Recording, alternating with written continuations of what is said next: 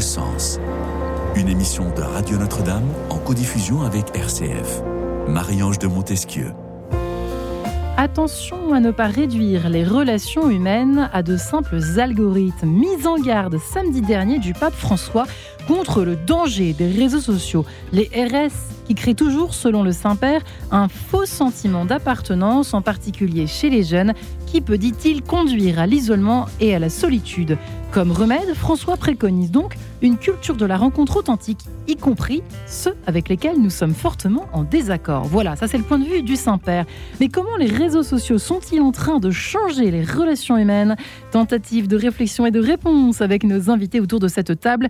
Euh, aujourd'hui, Sylvie Chocron. Bonjour Sylvie. Bonjour Marie. Ravi de vous retrouver, vous qui êtes toujours directrice de recherche au CNRS, responsable de l'Institut de neuropsychologie, neurovision et neurocognition à l'hôpital Fondation Adolphe de Rothschild à Paris. On peut mentionner également la sortie en poche de euh, votre ouvrage, euh, votre, euh, comment peut-on dire, roman Un roman? Non, c'est plutôt un récit. Un récit, voilà. Une journée dans le cerveau d'Anna, qui était chez Erol, mais qui est, qui est édité en poche cette fois.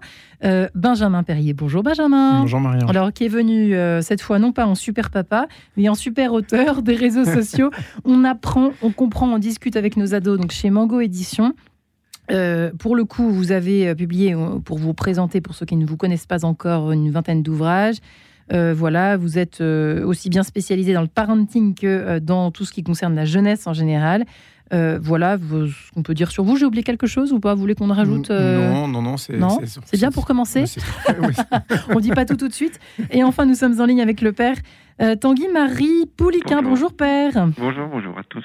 Eh bien, on est ravis de vous, entendre. Vous qui êtes prêtre de la communauté des Béatitudes, professeur d'éthique à la Cato de Toulouse, directeur des études, enseignant-chercheur.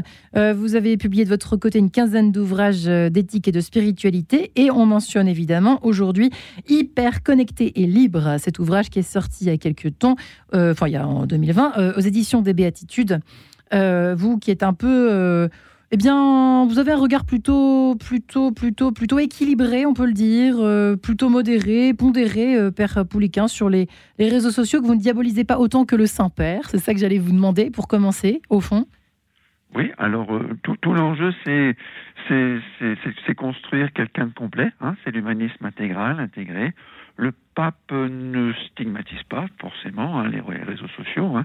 En bon jésuite, euh, à la suite de Teilhard de Chardin, il, fait le lien entre une humanisation intégrale et puis toute la technique doit être humanisée. Donc la, question aujourd'hui, c'est en quoi la technique, euh, les réseaux sociaux, euh, le monde numérique nous aide à nous humaniser ou pas? Voilà, c'est une question d'éducation et donc de, de posture.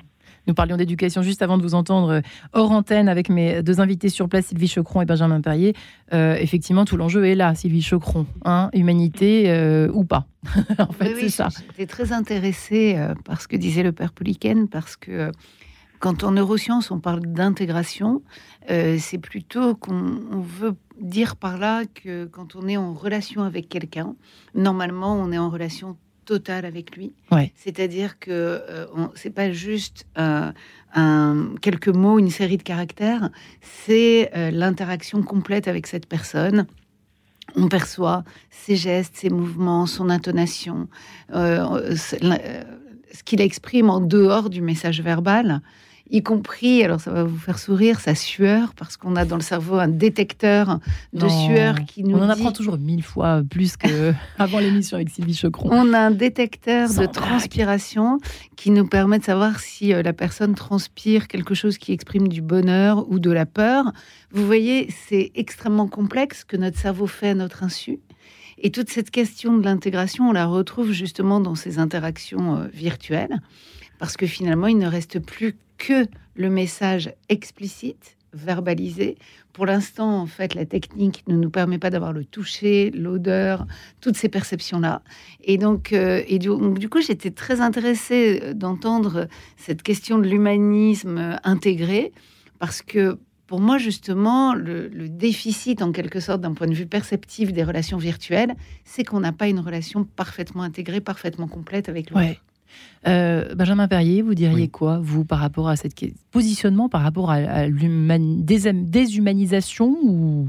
Mm.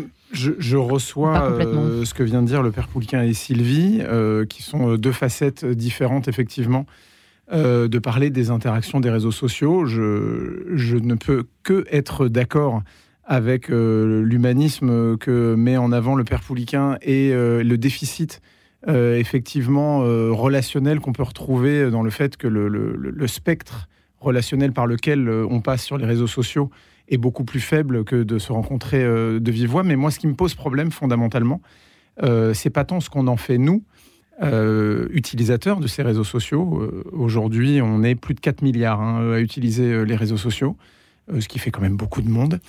le problème, c'est ce que les éditeurs de réseaux sociaux nous laissent en faire. je vais vous citer un exemple qui va peut-être vous parler à vous qui êtes sur ce plateau, ou le père Pouliquin qui est avec nous, ou les auditeurs. Quand Facebook a démarré en 2004, alors on n'est s'est pas forcément tous jetés sur Facebook, mais quand on a commencé à interagir avec Facebook, moi j'avais cette habitude, peut-être que vous la partagiez, qui était que je faisais le tour des posts de mes amis. C'est-à-dire que par exemple, si je n'avais pas regardé Facebook de la journée à 17 ou 18 heures, je, euh, on dit scroller, mais je défilais mon écran en me disant voilà, ah tiens, eh ben, je me suis arrêté hier à cet endroit-là. Donc j'ai vu globalement ce qu'ont posté tous mes amis ce et, ce que les pages pour lesquelles je me suis intéressé, j'ai signifié mon intérêt, ont posté. Aujourd'hui, c'est tout simplement et tout bonnement impossible. Parce que l'algorithme de Facebook, d'Instagram, de TikTok n'est pas là pour vous servir, vous, en tant qu'utilisateur de votre univers. Il est là pour générer de la rétention, c'est-à-dire faire en sorte que vous restiez le plus longtemps possible. L'objectif, il est là, il est très, très clairement là. C'est que vous, en tant qu'utilisateur, L'objectif de l'éditeur du réseau social, c'est de faire en sorte que vous soyez là le plus longtemps possible.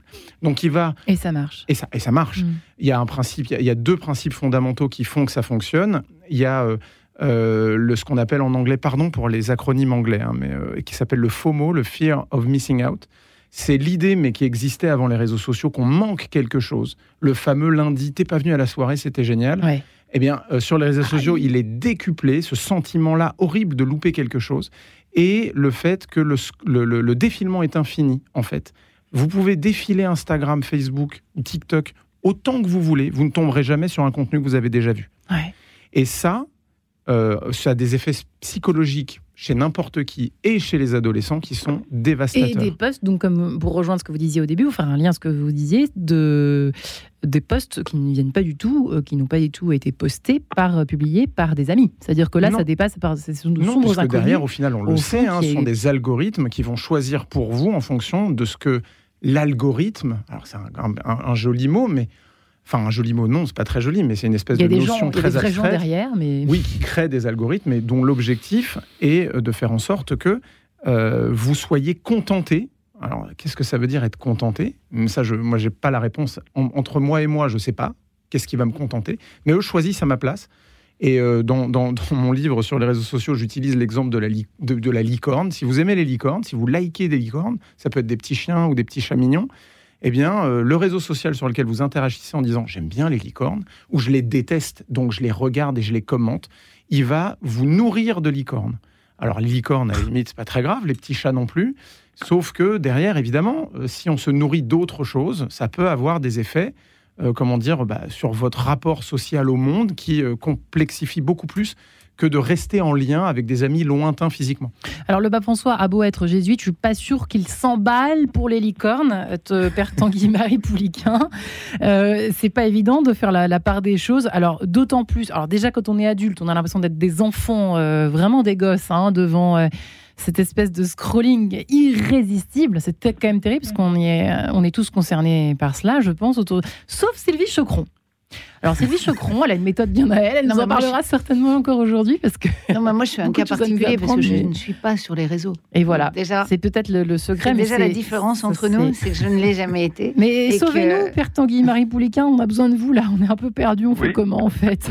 Alors, moi, je voudrais rebondir. Allez-y. Ce dit précédemment, c'est il faut savoir que d'un point de vue sociologique, on rentre dans une nouvelle étape du capitalisme, oui. un capitalisme de, de l'information. C'est le capitalisme de, de, de, de l'intelligence, toute la, une sociologie de l'information qui va être captée, qui va être construite sur la captologie, c'est-à-dire la capacité de, capter, de capter votre, euh, votre esprit pour, d'une certaine manière, euh, vous, vous enfermer, vous, vous attraper et vous mettre dans un effet de bulle pour, pour vous vendre, euh, comme dans une chambre d'écho, ce, ce que vous avez bah, cherché sur, sur Internet.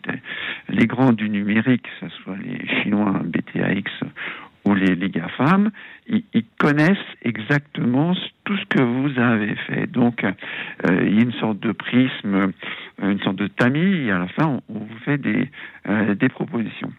Donc, ce qui, est, ce, qui est, ce qui est un petit peu inquiétant, c'est que, un, on vous suit, une société de contrôle euh, marchande vous, vous suit, et euh, va essayer de, de capter votre, euh, votre esprit, alors que d'un point de vue chrétien, dans cet humanisme intégral ouais. évoqué au point de départ, euh, l'esprit, c'est pas tant ce, euh, cette construction sociologique mentale qui, qui, fait que vous êtes un objet euh, marchand à, je dirais, à acheter et puis à, à vendre. Non, c'est cette capacité d'être relié à une profondeur, à une profondeur qui est, qui est de nature de grâce. Vous êtes unique, donc vous n'êtes pas un, un, produit uniformisé euh, euh, ou uniformisable que, que, vous avez, qu'on va vous vendre. Non, on est unique. Et la, la qualité de la rencontre, de la relation, c'est deux personnes uniques qui se rencontrent. Et alors, vous voyez, la culture de la rencontre, pour le pape François, selon ses expressions, elle se passe. Alors, on a parlé de, de sentir la, la sueur de, de l'autre, hein, mais vous voyez, regarder, accueillir, écouter, discerner où en est l'autre, le rencontrer et ainsi créer de la vraie fraternité. On n'a pas envie d'être un pion au service du capitalisme, euh, et pourtant on l'est tous plus ou moins, sauf vous, Sylvie Chocron, pardon. Mais vous voulez rebondir à ce d'autres comme moi Certainement. Bravo d'ailleurs. Non, non, en fait, euh, je pense que ce que Benjamin disait, c'est que euh, au départ, les gens qui, qui utilisaient les réseaux et avaient, avaient l'impression d'être actifs, Ouais. Ils avaient l'impression de s'intéresser à des gens euh, qui comptaient pour leurs eux. copains, quoi. Ouais. Alors qu'actuellement, les gens qui sont sur les réseaux sont complètement captifs, comme le disait le père Pouliken, et passifs. Et ça, c'est extrêmement problématique parce que normalement, dans l'interaction sociale, on est véritablement actif. Mm. Euh, il y a, a d'une part notre, la part consciente de notre cerveau qui interagit avec l'autre. On dialogue, on le regarde, on s'intéresse à lui, on le renifle, on pourrait dire quasiment. On perçoit tous ses gestes, etc. Et puis il y a la part aussi inconsciente, c'est-à-dire qu'on s'en rend pas compte, mais il y a une forme de contagion émotionnelle. Si la personne en face sourit, on sourit, etc. Donc il y a tout un tas d'interactions de, réelles, actives, qu'elles soient conscientes ou inconscientes, qui font que quand on est en interaction avec quelqu'un, on dit qu'on est véritablement sur la même longueur d'onde parce que les deux cerveaux se synchronisent. C'est-à-dire que c'est pas juste une expression. C'est fou ce que vous racontez. Pendant là, que nos je cerveaux suis, sont synchronisés. Là. Pendant que je suis en train de discuter avec vous, et de fait, on est, on est face à face, mon cerveau est en train de s'aligner sur l'activité électrique de votre non, cerveau. C'est hallucinant ce que vous racontez. Et Bien le sûr. père Pouliquin, un peu moins. Pardon, père Pouliquin, mais on analyse, on analyse. Et évidemment, et, évidemment, nos cerveaux s'alignent d'autant mieux qu'on est face à face, parce que j'ai parlé de la transpiration, mais il y a plein d'autres indices que les gens ne connaissent pas. Par exemple, pendant que je vous parle, si ce que je dis vous intéresse, votre pupille se dilate, et mon cerveau perçoit que votre Non, pupille se dilate. dingue. Bien sûr. Et donc, quand les gens ont beaucoup souffert euh, sur Zoom, ou euh, quand les gens se plaignent de la qualité des interactions sur les réseaux, ils se plaignent finalement du manque d'informations sensorielles qu'on a normalement à notre insu. Et donc finalement, ce manque, notre ce- insu. cette douleur qu'on ressent de ne pas pouvoir, par exemple sur Zoom, pourquoi est-ce que c'est si difficile? Ouais. Ben, Parce que sur Zoom, vous ne savez pas qui vous regarde. Alors ça, c'est déjà un manque énorme. Les gens ça. regardent, mais vous savez pas si c'est vous qui le regardent. Et donc cette absence de contact visuel, bah, finalement, elle réduit la libération d'une hormone qu'on appelle l'ocytocine, qui est l'hormone de l'attachement. Et donc quand on se regarde, qu'on se parle, que mon cerveau s'aligne sur le vôtre, que mes pupilles perçoivent que votre pupille se dilate, etc. On libère toutes les deux ou tous les trois de l'ocytocine, qui est une hormone de l'attachement, de l'amour, de l'affection. Et voilà pourquoi on a une vraie interaction. Est-ce que sur les réseaux, ces relations virtuelles, on peut les appeler de véritables interactions? Je pense que ce sont des interactions différentes. Alors, je, je- Différente. hein. je ne vais pas dire qu'elles ne servent à rien, parce que Dieu sait que pendant le Covid et pendant le confinement, on s'est rendu compte à quel point c'était important d'avoir quand même des liens, de faire des apéros par Zoom, d'appeler nos amis. Évidemment que c'est très important quand on n'a rien d'autre. Hmm. Mais comparé à des interactions réelles, pour l'instant, notre cerveau est fait pour interagir de manière réelle. Et la seule chose euh, sur laquelle je voudrais insister, c'est qu'on sait maintenant que plus les gens, et plus en particulier les adolescents, ont des relations virtuelles, moins ils ont de relations véritables réelles. Ça, c'est prouvé ou Est-ce que c'est vraiment prouvé ça, Ah oui, c'est véritablement prouvé. D'abord parce que. Merci, Père Pouliken. D'abord parce qu'il faut du temps pour euh, avoir en même temps des milliers d'amis virtuels et des relations réelles. Et puis aussi parce que peu à peu, les adolescents perdent l'habitude d'être en face à face. Il y a même des adolescents qui développent, on va pas dire une phobie, mais une gêne terrible à être réellement en face à face avec un autre adolescent, parce qu'il y a finalement l'interaction réelle. Eh, on la désapprend, elle se désautomatise. Les gens prennent l'habitude de communiquer virtuellement et ils perdent l'habitude de communiquer réellement, surtout ceux qui sont natifs de, toutes ces technologies, c'est-à-dire des gens beaucoup plus jeunes que nous. Totalement édifiant. Comment les réseaux sociaux sont-ils en train de changer les relations humaines? Heureusement qu'il y a Frédéric Chopin, par-ci par-là, valse numéro 6, tout de suite un Ré bémol, opus 64. À tout de suite. En quête de sens, une émission de Radio Notre-Dame en codiffusion avec RCF.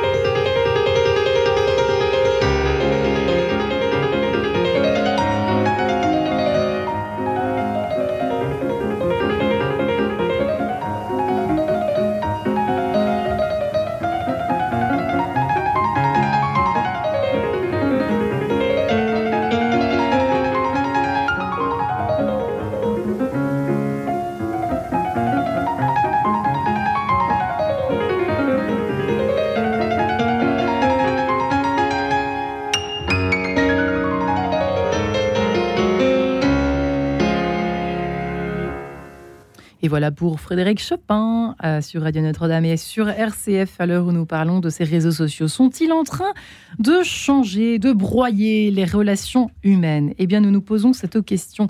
Sylvie Chocron est avec nous, directrice de recherche au CNRS, notamment responsable de l'Institut de neuropsychologie, neurovision et neurocognition à euh, l'hôpital Fondation Adolphe de Rothschild à Paris, Tanguy, euh, le père Tanguy-Marie Pouliquin, qui s'est beaucoup intéressé justement à ces hyper connectés et libres euh, que nous devrions être, j'espère, hein, devenir en tout cas un jour, publié aux éditions des Béatitudes et le, bain et le père Benjamin Perrier, le père de famille, le papa Benjamin Perrier, qui a publié les réseaux sociaux et les jeux vidéo aux éditions Mango. Il préfère encore euh, dans les, si on, s'il y avait un classement à faire, les jeux vidéo passent encore, mais les, réseaux sociaux, c'est une catastrophe.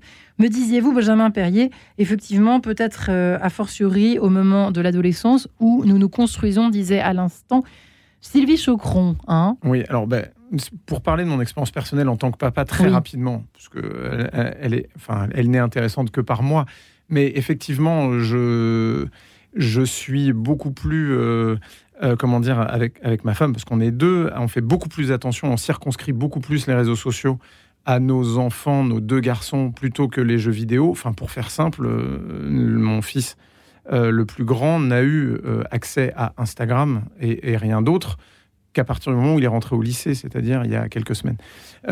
et avant, c'était pas question. voilà. En revanche. Comme quoi on peut le faire, hein, bravo. Oui, mais c'est, enfin, c'est pas très compliqué. Je, ne sais pas. Je pense qu'il y a déjà la première notion. même si en tant qu'adulte, je suis sur les réseaux sociaux et je m'efforce de l'être raisonnablement. Je pense qu'il y a aussi une notion d'exemple. si je passais ma vie euh, bien que je passe à mon goût beaucoup trop de temps. Alors il y a un effet culpabilisant, je sais que c'est en plus très compliqué à gérer, mmh. euh, cet effet culpabilisant que donnent les réseaux sociaux. Parce qu'en fait, on est aspiré, on regarde le temps, on se dit voilà, je viens de passer une demi-heure à quoi? À rien, euh, à des mini satisfactions, euh, comment dire, euh, que je donne à mon cerveau, des espèces de mini boosts comme ça de satisfaction qui m'amènent pas grand chose. Des et voilà, comme si j'avais passé du temps à manger des mmh. dragibus, pardon pour la pub. Et puis au final, je me dis ben, j'ai rien mangé, c'est pas terrible, et j'ai le même effet avec les réseaux sociaux. Les jeux vidéo sont beaucoup plus diabolisés, souvent, régulièrement, dans les médias ou ailleurs. Alors qu'en fait, euh, s'ils sont encadrés et bien suivis, il suffit un petit peu de connaître le sujet. Il s'avère que moi, je suis quelqu'un qui joue et qui a joué. Euh, bon, on n'est plus de la moitié des Français. Vous savez de quoi vous hein. parlez alors, ça c'est bien. Oui, bah, en tout cas, euh, je sais vers quoi je veux bien que mes enfants aillent et ce vers quoi je veux bien que mes enfants n'aillent pas. Je vais citer un exemple pour refaire le lien avec les réseaux sociaux. Il n'y a pas de jeu en ligne à la maison.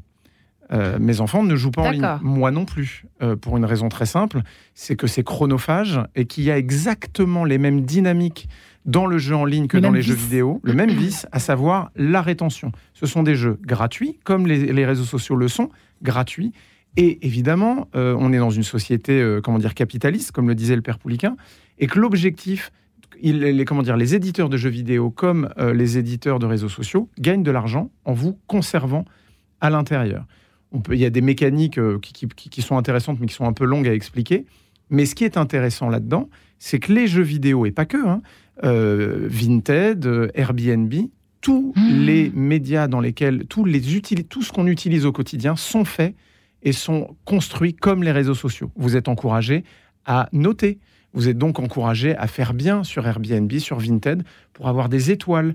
Vous avez exactement le même principe qui revient dans les jeux vidéo dans euh, les médias sociaux comme YouTube, qui n'est pas véritablement un réseau social à proprement parler, mais qui fonctionne de la même manière. Hmm.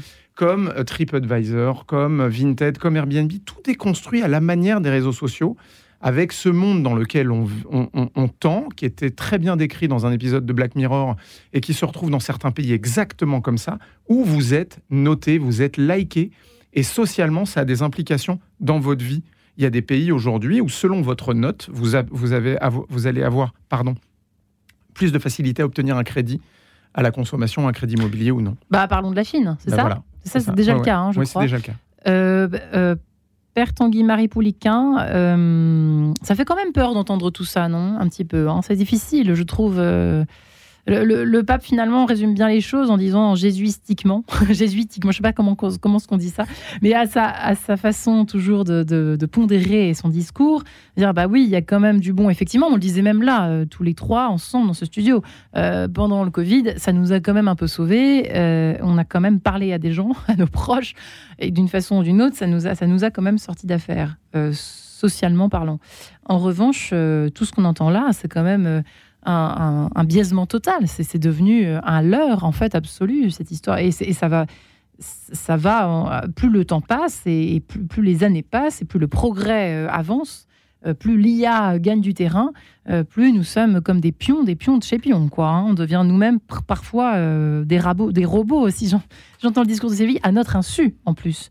une robotisation des relations sociales, pour une interrogation. Père Pouliquin, est-ce que vous diriez ça ou est-ce que je vais beaucoup trop loin? Il est avec nous? Et non, il n'est plus avec nous. On va peut-être tenter de le Ah, Père Pouliquin, nous avons retrouvé. tout, est une question d'éducation et, d'éducation intégrale et par rapport au numérique de, posture. Hein. Moi, de mes thèses, c'est dire l'avenir du monde dépend de notre posture par rapport aux écrans. Donc il faut savoir se positionner, retrouver l'écran comme un, comme un moyen. Une éducation complète, elle, elle travaille la concentration, elle stimule l'attention et pour arriver à l'intention, c'est-à-dire un sujet qui s'engage, moi, de manière unique, qui va parler avec quelqu'un et qui, en présence de l'autre, va l'accueillir comme un présent au présent. Donc il y a quelque chose de, de une sorte de, grâce liée aussi à la nature, mais aussi à, la qualité de la relation. Et tout l'enjeu, c'est d'aider les gens à la qualité de la relation. Pour les jeux vidéo, euh, je, je, pense qu'une antidote immédiate, c'est que que les parents jouent avec leur enfant.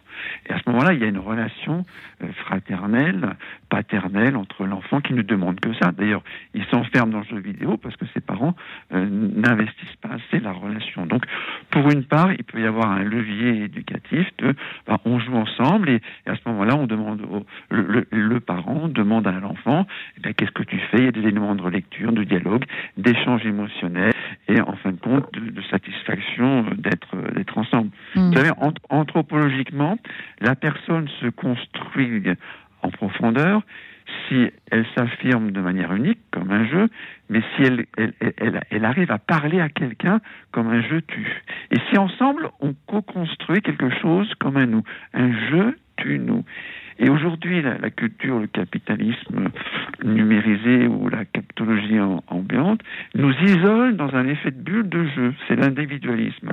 Parce que comme ça, on, nous vend au maximum des choses individuelles et on rapporte au maximum des sous. Il faut aider l'enfant à retrouver finalement son aspiration la plus profonde, c'est-à-dire d'être lui-même en relation de confiance avec un tu, c'est d'abord ses parents, il, doit retrouver ce que, ce que dit, voyez, le premier message du, nouveau dicaster de la communication dit il faut restimuler des vraies appartenances.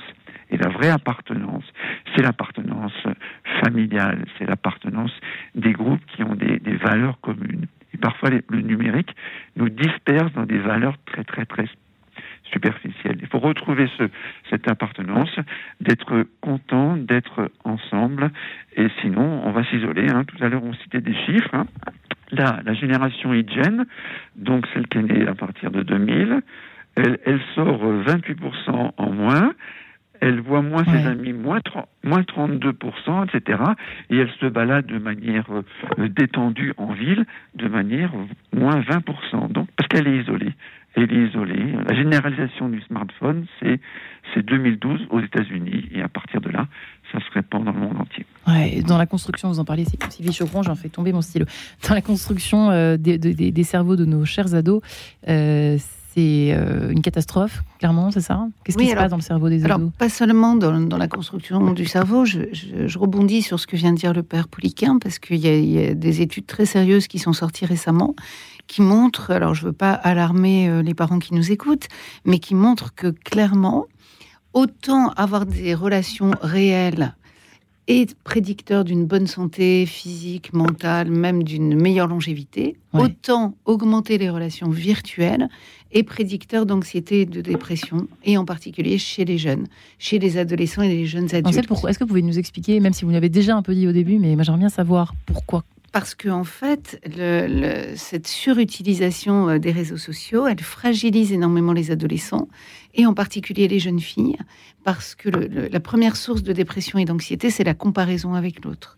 C'est la comparaison corporelle, mhm. physique, c'est euh, la comparaison de sa propre vie euh, par rapport à des vies idéalisées, même si tous les ados savent que tout le monde retouche ses photos il n'en reste pas moins que quand vous, vous regardez la photo de l'autre, vous avez l'impression qu'il est plus beau. On est jalouse. Exactement. Et donc, en fait, il y, a vraiment une fragilité sur le, plan psychique qui est liée à une forme de dévalorisation des adolescents et surtout des adolescentes qui se dévalorisent euh, vis-à-vis -vis de ce qu'elles voient sur les réseaux.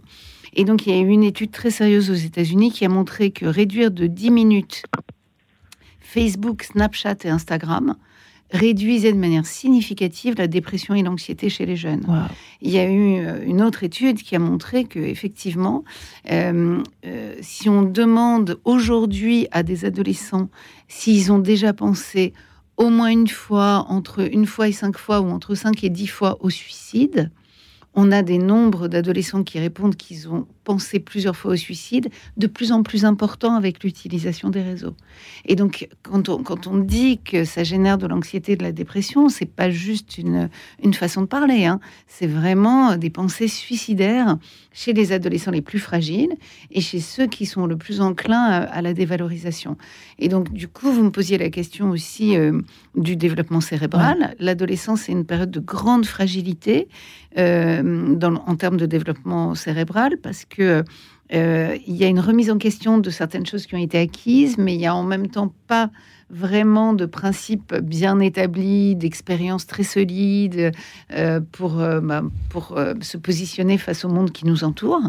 Et donc, on sait bien que c'est pour ça qu'à l'adolescence, les, jeunes sont extrêmement sensibles aux fake news, aux théories complotistes, parce qu'il y y a une tendance à aller adhérer à ce que pense le plus grand nombre.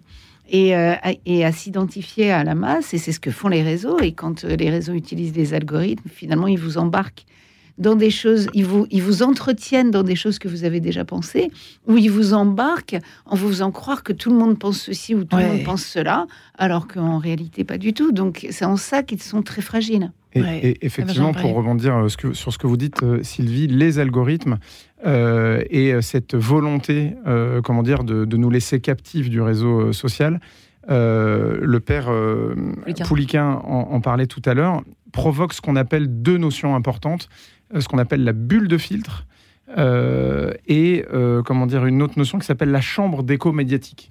Et pour essayer de résumer ça, en fait, comme le réseau social sait ce qui vous. Alors, c'est pas ce qui vous plaît d'ailleurs, pour rester très précis.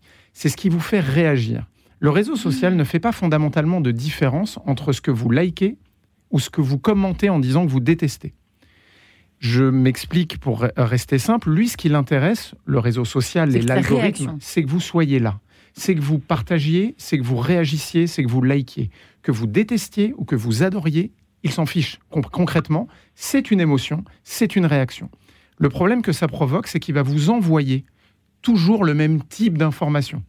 Euh, vous aimez les chats, il va vous envoyer des chats. Vous êtes fasciné ou, euh, vous êtes, comment dire, révulsé par euh, le conflit en Ukraine. Il va vous abreuver d'images sur le conflit en Ukraine. Résultat, vous vous retrouvez dans une bulle de filtre où votre monde mais, de réseau social ne tourne que autour de ça.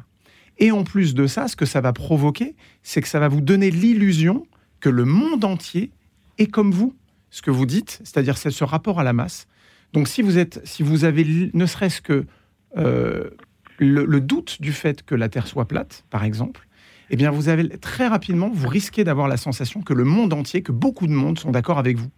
Et ce qui crée derrière, et ce que je trouve extrêmement dangereux, et euh, je ne mets pas ça, euh, comment dire, en, en compétition avec ce que vous dites, Sylvie, sur la construction psychologique, parce que je suis extrêmement effrayé de ce que vous dites euh, enfin, mais c'est la polarisation de ce que ça provoque en termes des avis. Aujourd'hui, j'ai la sensation que même dans la vraie vie, même dans les vraies conversations avec les gens, il y a plus de comment dire, on se retrouve à être farouchement pour, mais c'est ce que dit euh, complètement François, hein. contre. Il dit mais euh, attendez les gars, euh, revoyez vos ennemis, enfin considérez vos ennemis et puis rencontrez-les quoi, de façon authentique, parce que vous allez voir que finalement les, réseaux sociaux créent une espèce de division d'emblée comme ça, de, sentiments de guerre et de, enfin je sais pas, un Alors en fait, haineux quoi. en fait, c'est d'un point de vue neuropsychologique, ça s'explique très bien parce que l'utilisation des réseaux, c'est vraiment le règne du clic donc, euh, donc il n'y a pas de réflexion. C'est un, temps de réaction très court. Donc, on vous oblige à prendre position oui, non, enfin, j'aime, j'aime pas. C'est vraiment ça le principe. Hein. Je like ou pas. Euh, pouce en l'air, euh, pouce en bas. Et donc, finalement, ça pousse les, gens à arrêter de réfléchir, à arrêter de débattre, à arrêter de peser le pour, le contre et d'être gris. Ça vous pousse à être blanc ou noir, en fait, et très rapidement. Et de rester ancré sur vos positions, puisque de, toute façon, vous allez être entretenu dans vos positions. Donc, du coup, c'est la culture de voilà de la de l'absence de réflexion, de la décision sans réflexion. Donc, pardon pour le terme, une espèce d'anonymisation de la société. Merci les réseaux sociaux, merci les GAFAM. Merci, merci. En attendant, eh bien, nous nous séparons quelques instants, cette fois en compagnie de Calogero, bien évidemment, et sa pomme C. À tout de suite. En quête de sens une émission de Radio Notre-Dame en codiffusion avec RCF.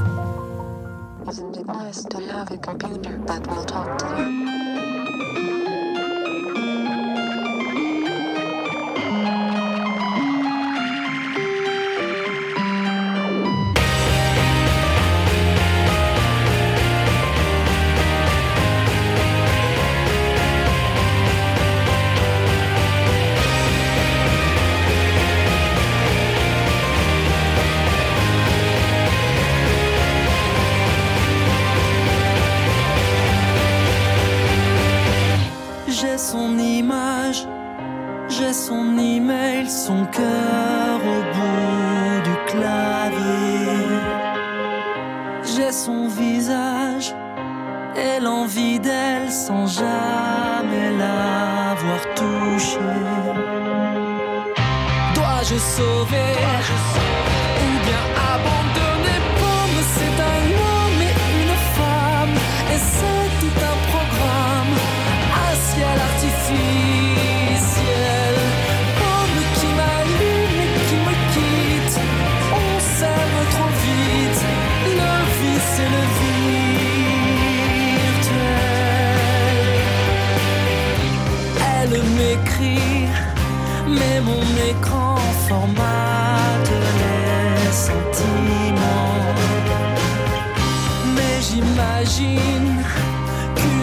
Machine ne peut que faire semblant. Ma DSL n'est pas vraiment réelle. Pauvre, c'est un homme et une femme. Et c'est tout un programme. Un ciel artificiel.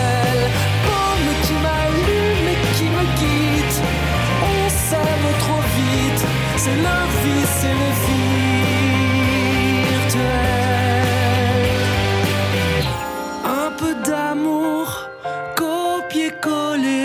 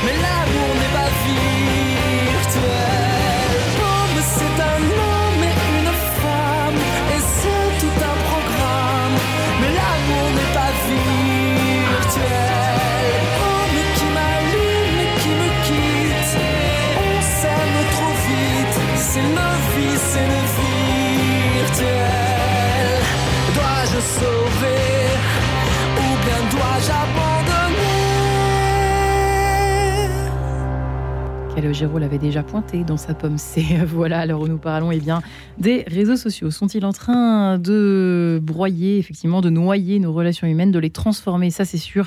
Nous en parlons avec Sylvie Chocron, le père Tanguy Marie Pouliquin et Benjamin Perrier. Euh, effectivement, nous en parlions à l'instant ensemble, euh, tous, les, trois et puis tous les quatre, père euh, Tanguy Marie Pouliquin. Peut-être une réaction à ce qui a été échangé juste avant cette petite page musicale autour de, bah, toujours de cette évolution de voir la disparition hein, de la qualité, de la profondeur de nos relations humaines. Euh, et c'est vrai que, comme le disait Sylvie, Sylvie Chocron, euh, ça, me faisait penser au, euh, au mail d'une auditrice qui m'a d'ailleurs qui m'a poussé à, concocter cette émission aujourd'hui, qui disait c'est étonnant parce qu'il y a quelque temps j'ai été à l'enterrement d'une d'une grande tante dont j'étais très proche. Et puis j'ai l'impression que je n'ai rien ressenti. Finalement, j'ai l'impression que les réseaux sociaux nous montrent tellement de, vidéos, de, nous parlent tellement de choses très émotionnelles, très hautes en couleur, que du coup, dans la vraie vie, bah, ça s'efface, euh, ça s'efface presque comme par enchantement. Parce que, comme s'il y avait un programme dans notre cerveau qui était désensibilisé. Alors, on demandera à la neuro, euh, évidemment, la neuropsychologue euh, qui est avec nous, ce qu'elle en pense, si c'est normal ou pas. Mais Père Tanguy et Marie Poulenca, à la lumière de tout ce qui a été dit, qu'est-ce que ça vous inspire, cet exemple? Ah, beaucoup, beaucoup, beaucoup de choses, beaucoup de choses, et beaucoup de choses aussi. euh, Il faut bien sûr rester plein d'o- d'optimisme. Si on prend bien les choses en main d'un point de vue éducatif Ouais. et puis dans, dans l'exercice de notre, j'aime beaucoup le mot responsabilité, c'est-à-dire notre capacité de donner une réponse Mm. à, à l'appel de la vie. Alors, il est social, l'appel de la vie, mais il est avant tout naturel et, et spirituel. Alors, dans une société qui va euh, qui développe la religion du clic, hein, euh, je pense qu'il nous faut nous réapproprier une spiritualité de, de la lenteur, c'est-à-dire qui impliquera nécessairement, et ça c'est une sorte de, de règle, hein, de règle qu'on va se donner, chacun doit, doit écrire sa charte euh, finalement d'utilisation de, de son smartphone, de ses écrans. hein. Les Français en, en moyenne passent 10 heures par jour devant un écran. Mm. hein. Donc euh, euh, plus de la moitié du temps éveillé, Euh, c'est-à-dire, et, voilà, et il faut retrouver cette lenteur, ce positionnement. Euh, savoir décrocher, hein, savoir décrocher, mais se réapproprier finalement cette juste distance, passer de finalement de réaction-passion, parce que en gros le, euh, le numérique euh, nous évalue à nos réactions. Ces réactions, elles nous maintiennent dans un niveau finalement de, de manière d'être superficielle, émotion, passion. Non, il faut revenir au discernement. Voyez, Ouais. cette capacité de discerner, de discerner nos racines. Qu'est-ce qu'on veut vraiment? Les jeunes aujourd'hui ne savent pas vraiment ce qu'ils veulent. Parce qu'on veut tous la même chose, on veut quelque chose d'infini. Alors ils ont l'impression de trouver cet infini euh, dans, dans, dans, une forme de complétude numérique qui les remplit, et à la fin, berk. Euh, ce qui remplit, profond, ce qui remplit profondément, qui remplit profondément, c'est c'est la vie spirituelle, c'est la méditation, c'est la prière, c'est les valeurs non négociables, c'est nos racines. Saint François de Sales dit si tu ne sais pas d'où tu pars, tu n'iras nulle part. Vous voyez, savoir d'où on part, savoir d'où on parle, savoir comment on regarde, d'où on regarde. Vous voyez, euh, le maître mot du, du pape François. Dernière, j'étais à un colloque au Vatican avec lui. Il a fait une superbe intervention. C'est le mot proximité qui, que vous venez d'évoquer. Savoir être proche, proche de l'autre, proche de l'autre, le rencontrer, être proche. Est-ce que les écrans nous rapprochent? Ben non. Ce qui nous rapproche, c'est, c'est d'avoir quelqu'un, on l'a dit au début de l'émission, c'est, c'est de voir quelqu'un, c'est de le sentir, et notre cerveau, notre cœur, notre sensibilité profonde se met en phase euh, avec lui. Donc il faut sortir de nos de verre, de notre filet technicien. De métavers même, ha ha ha. Oui, du métavers, et puis à l'heure de ChatGPT. Hein. Ouais. Vous savez, euh, moi je viens de finir le livre de Laurent Alexandre sur Ouais. euh, le capitalisme de l'intelligence à, l'heure de ChatGPT. Euh, vraiment, attention, un, chiffre que je, je trouve très intéressant du point de vue du glissement des opinions profondes, puisque lui, ses deux thèses, c'est de dire que dans quelques années, on va nous mettre des implants dans le cerveau pour numériser notre cerveau, parce qu'il va falloir concurrencer l'IA qui ira trop vite, et puis on va transformer le génome humain. Il dit que la moitié des Chinois sont d'accord et 28% des Américains sont d'accord. Vous voyez, c'est-à-dire que les opinions, pour l'instant, commencent à glisser. Il y a une sorte de propagande, je dirais, numérique, qui progressivement euh, prend notre cerveau et va aligner notre, finalement, notre réaction de bon sens et, on, va nous vendre et, on va être d'accord avec ce qu'on va nous vendre. Du discernement, de la critique, des racines et puis de, la profondeur de réflexion. Euh, voilà une petite antidote pour être optimiste. L'esprit critique, l'esprit critique, pas l'esprit de critique. Sylvie Chocron, c'est quand même mal barré tout ça. Euh, c'est vrai que ces chiffres sont assez 28%. C'est quand même euh, effrayant. Ça fait froid dans le dos ces chiffres. hein. Ouais, alors moi je vais vous rassurer tous. cerveau, tout ça. euh, Non, non, non. Alors, je vais vous rassurer tous par rapport à ça, parce que le discours de Laurent Alexandre, il est extrêmement angoissant, mais il recouvre pas quand même une certaine la réalité neurologique. Parce que on sait bien, nous, chercheurs en neurosciences, Oui. qu'on ne peut modéliser que ce qu'on connaît du fonctionnement du cerveau. Et euh, on sait bien aussi que la majeure partie de nos processus cognitifs est inconsciente, qu'on ne peut pas la modé- modéliser et qu'on ne pourra pas donner ces capacités à l'intelligence artificielle, aux robots, etc. Donc on ne peut, L'inconscient restera toujours. on ne peut fait. fabriquer que Mm. des machines très partielles. Et, euh, et tout le travail qu'on fait tous aujourd'hui, moi j'ai collaboré avec l'OCDE là-dessus, sur un énorme projet qui est comment éduquer nos enfants à l'heure de l'intelligence artificielle, pour qu'ils puissent valoriser leurs capacités, pour qu'ils puissent garder justement une supériorité du fonctionnement cérébral humain sur la machine. Et donc tout le monde est très conscient de ça. Et, euh, et la solution n'est pas, comme euh, propose des fois Laurent Alexandre, de sélectionner les cerveaux les plus intelligents qui peuvent euh, combattre avec des machines, parce que ça, c'est quand même des théories un peu effrayantes. C'est plutôt d'apprendre à développer et à conserver les capacités qui nous sont propres. Par exemple, les machines ne peuvent pas faire de choix, et encore moins sur leurs émotions. Et donc, nous, on peut faire ça. Et donc, nous, il faut qu'on valorise tout, tout ce qui est valorisable. Et donc, du coup, par contre, euh, là où c'est vrai, il faut alerter les gens et il faut faire attention à ce qu'on propose aux jeunes et aux adultes de manière générale, c'est qu'il y a de plus en plus de recherches qui montrent que les gens ne supportent plus d'être seuls avec leurs pensées. Hmm. C'est-à-dire qu'il y a une expérience qui a été faite aux États-Unis qui montre que des, jeunes gens, des étudiants, préfèrent s'envoyer un électrochoc désagréable, donc euh, une stimulation électrique qu'ils ont jugée comme désagréable, plutôt que de ne rien faire, d'être seul dans une pièce à penser. D'accord? C'est-à-dire, c'est vous dire à quel point on a du mal à rester seul avec nos pensées. Et donc, cette étude, elle a été euh, reproduite dans 11 pays, avec des cultures complètement différentes. Et on a montré que tous les sujets, adultes, pas que des étudiants, préfèrent se ruer sur leur téléphone, sur la télé, sur n'importe quoi, plutôt que de rester seul à penser. Donc on est arrivé à une situation là où on ne supporte plus qu'on nous impose le silence, qu'on nous impose la réflexion, qu'on nous impose euh, le débat intérieur. qu'est-ce que je pense de ça? Euh, Pourquoi est-ce que j'ai fait ça avant? Est-ce qu'après je devrais faire ça ou pas? Donc on a énormément de mal à faire ça. Et c'est vrai, euh, je, voilà, je, pense que le père Pouliquin ou Benjamin penseront comme moi, c'est vrai qu'il faut réapprendre à être seul avec ses pensées, à être dans le silence. Donc récemment, j'ai écrit un article dans Le Monde sur les bienfaits du silence. Mmh. Et je pense que le père Pouliquin euh, me rejoindra. Euh, il faut réapprendre l'absence de stimulation, l'absence de réaction immédiate, le, la réflexion vraiment qui prend du temps, le débat, soit interne, soit avec les autres.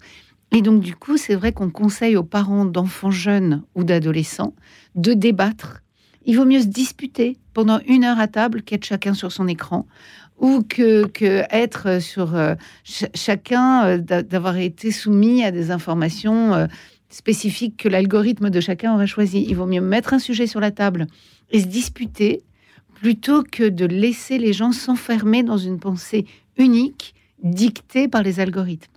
C'est quand même terrifiant tout ça, Benjamin Perrier. Euh. Euh, je, suis euh, particulièrement sensible à cette idée d'être seul avec soi-même et de la difficulté d'être seul avec soi-même et de réapprendre le temps long. moi, je me pose une question sur demain, en fait, concernant les réseaux sociaux et notamment sur l'influence grandissante de l'intelligence artificielle. Moi, je me suis fait une réflexion.